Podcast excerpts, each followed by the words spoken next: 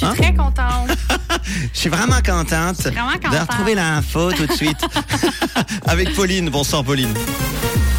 Bonsoir à tous. Le peuple suisse se prononcera pour la troisième fois sur la loi Covid-19. Sensibilisation à la surconsommation de sucre dans le canton de Vaud et des nuages attendus demain matin.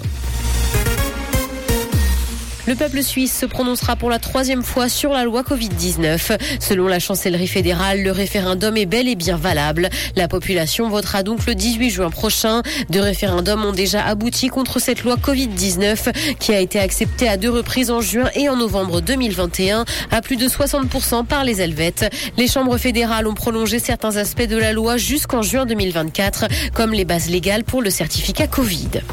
Sensibilisation à la surconsommation de sucre dans le canton de.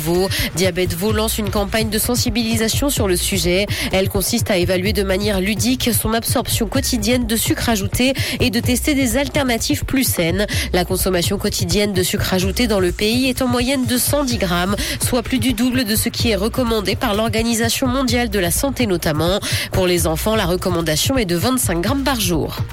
L'inflation contraint les chocolatiers à augmenter le prix de leur lapin de Pâques. En cause l'augmentation des prix des matières premières, des transports, mais également de l'électricité. Le beurre, le sucre, mais aussi les fèves de cacao ont augmenté en moyenne de 10 à 15% cette année. Les fêtes de Pâques représentent quant à elles près de 20% du chiffre d'affaires des chocolatiers.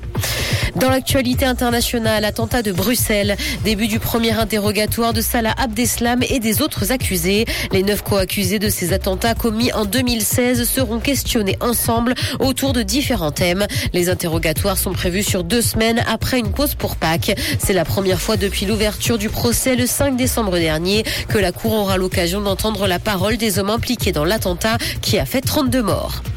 Google Drive renonce à sa punition pour les comptes gratuits. La firme a décidé d'instaurer une limite dans le nombre de fichiers stockés, aussi bien pour ses utilisateurs gratuits que payants. Elle les empêche donc de stocker plus de 5 millions de fichiers. La société assume d'ailleurs sa décision, mais certains critiquent le manque de communication sur le sujet. De nombreuses personnes ont dans un premier temps cru à un bug, mais il n'en est rien.